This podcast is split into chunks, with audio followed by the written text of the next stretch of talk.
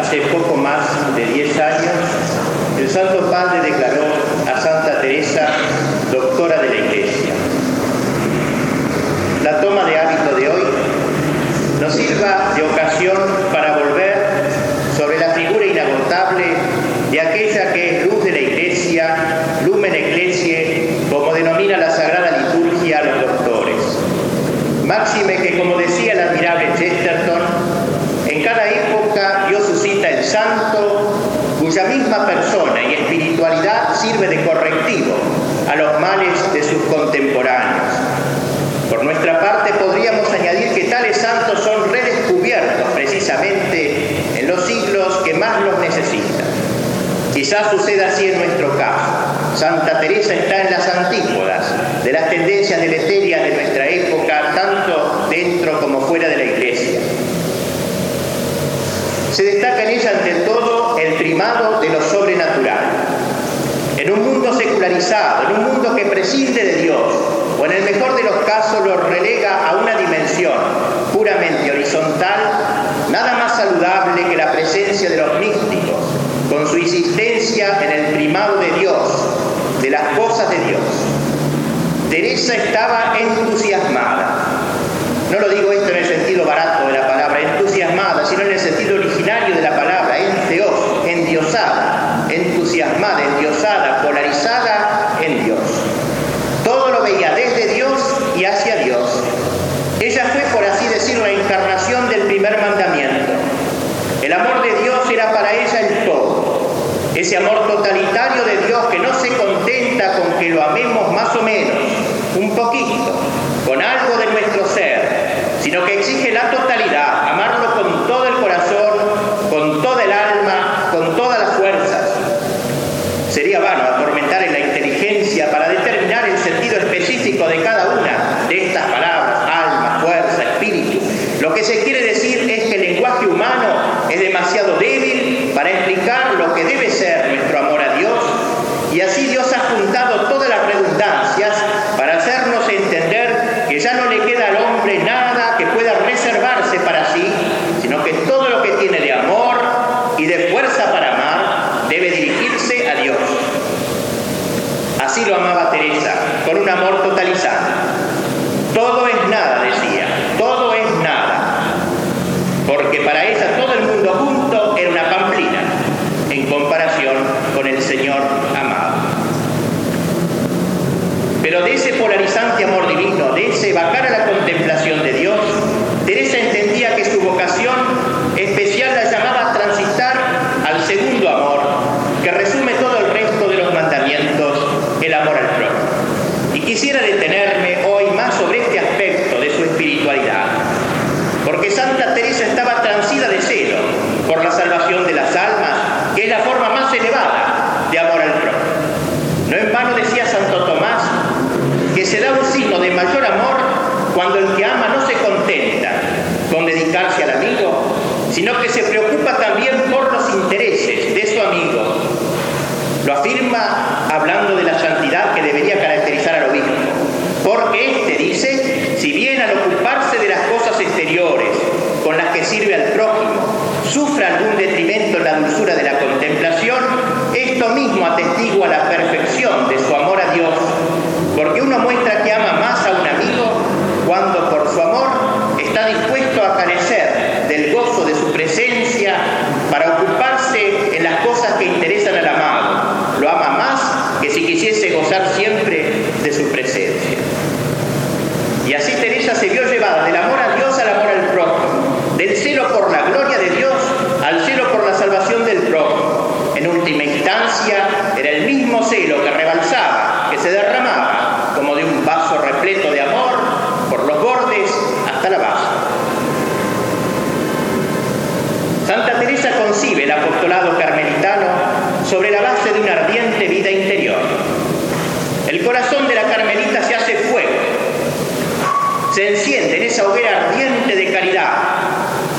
corazón de Cristo y a su vez presiona sobre el corazón de Dios mediante el don total de sí para poder influir en ese corazón en orden a la salvación de las almas. La carmelita busca hacerse amiga de Dios y luego se vale de esa intimidad divina para dar a toda su vida interior un valor de instrumento apostólico. Teresa ama a la iglesia porque ama a Cristo, ama a la esposa en el esposo. Ella de aquellas palabras de nuestro Señor a San Pablo en el camino a Damasco, ¿por qué me persigues? Ella como el apóstol tiene el sentido de la iglesia. Perseguir a la iglesia es perseguir a Cristo. Hacer bien a la iglesia es hacer bien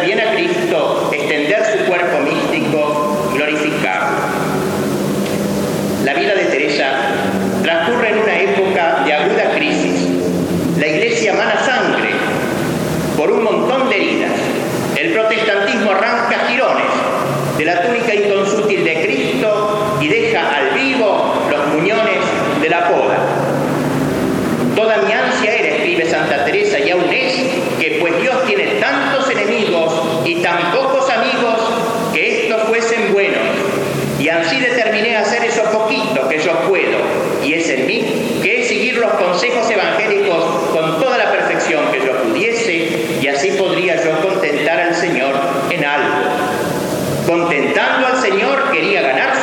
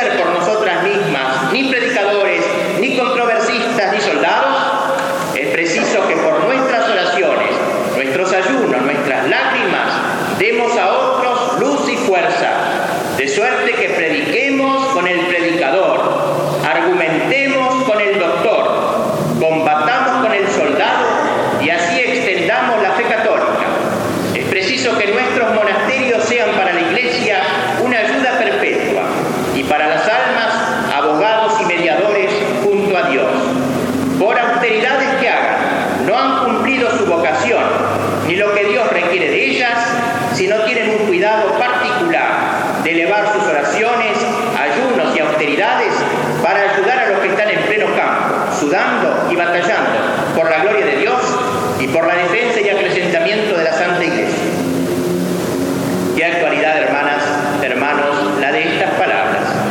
Se podría decir como que así como el apostolado individual debe brotar de la abundancia de la contemplación, todo el apostolado que realiza la Iglesia Universal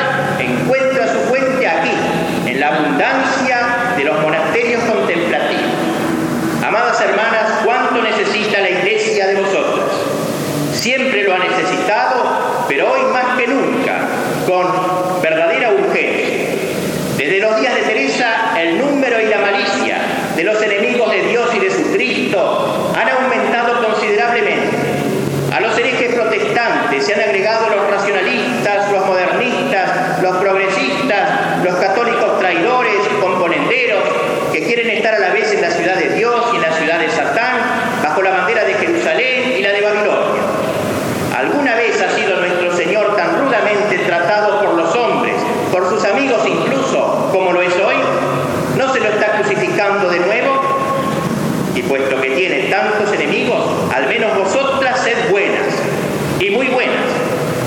puesto que tiene tantos adversarios que sus defensores sean más valientes que nunca.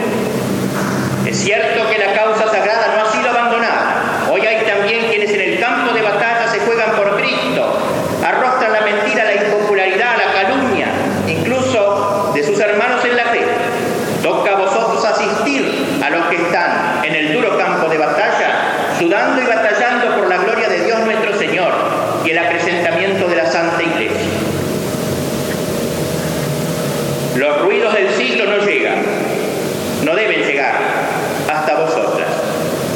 Cuidado con dejaros enredar en la trama de la pequeña historia, en la anécdota, en el chiste.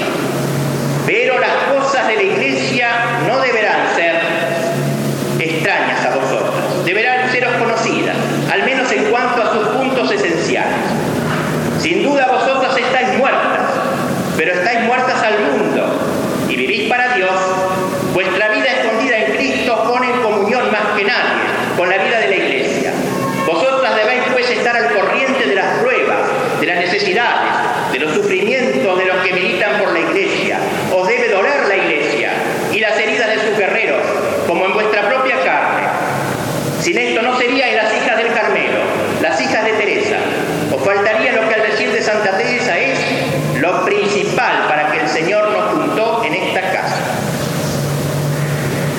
Santa Teresa es toda esa guerrera, la guerrera de Dios. Se sabe miembro de una iglesia que no en vano se llama militante. De ahí su exhortación, todos los que militáis debajo de esta bandera, ya no durmáis, ya no durmáis, pues no hay paz en la tierra. Hay de la religiosa que se duerme en su monasterio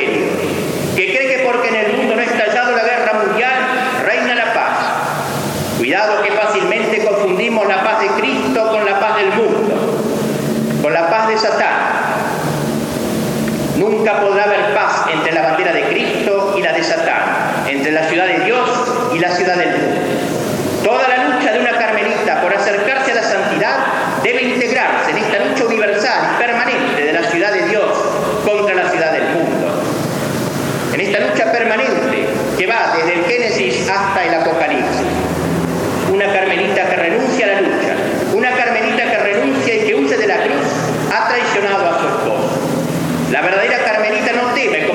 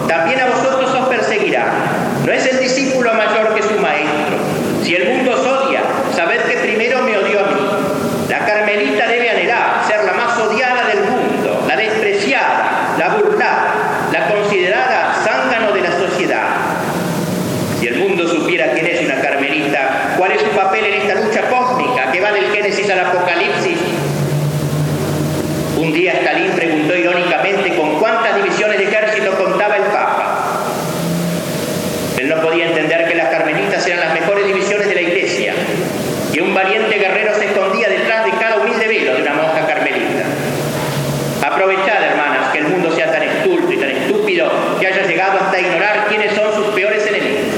Luchad desde dentro, desde vuestro castillo interior, como recomienda vuestra santa, viendo yo también.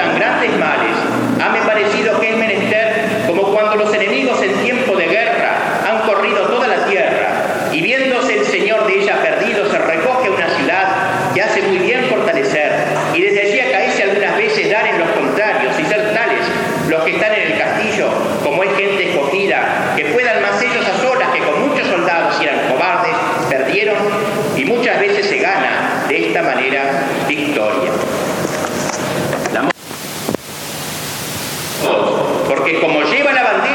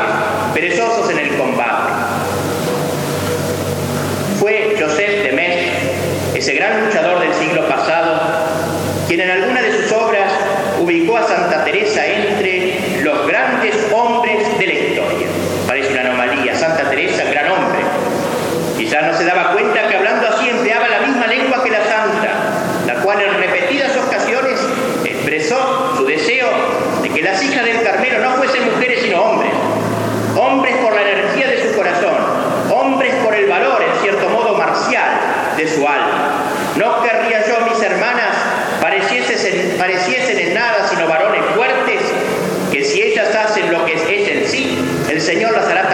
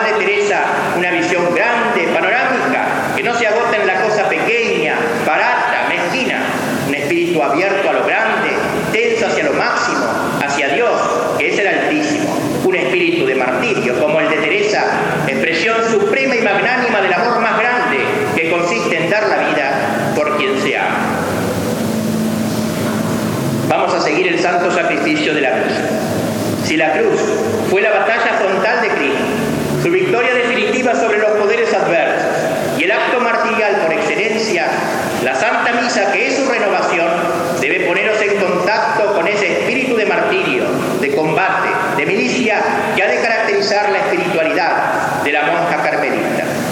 Y que la toma de hábito que hoy tiene lugar implique tanto para la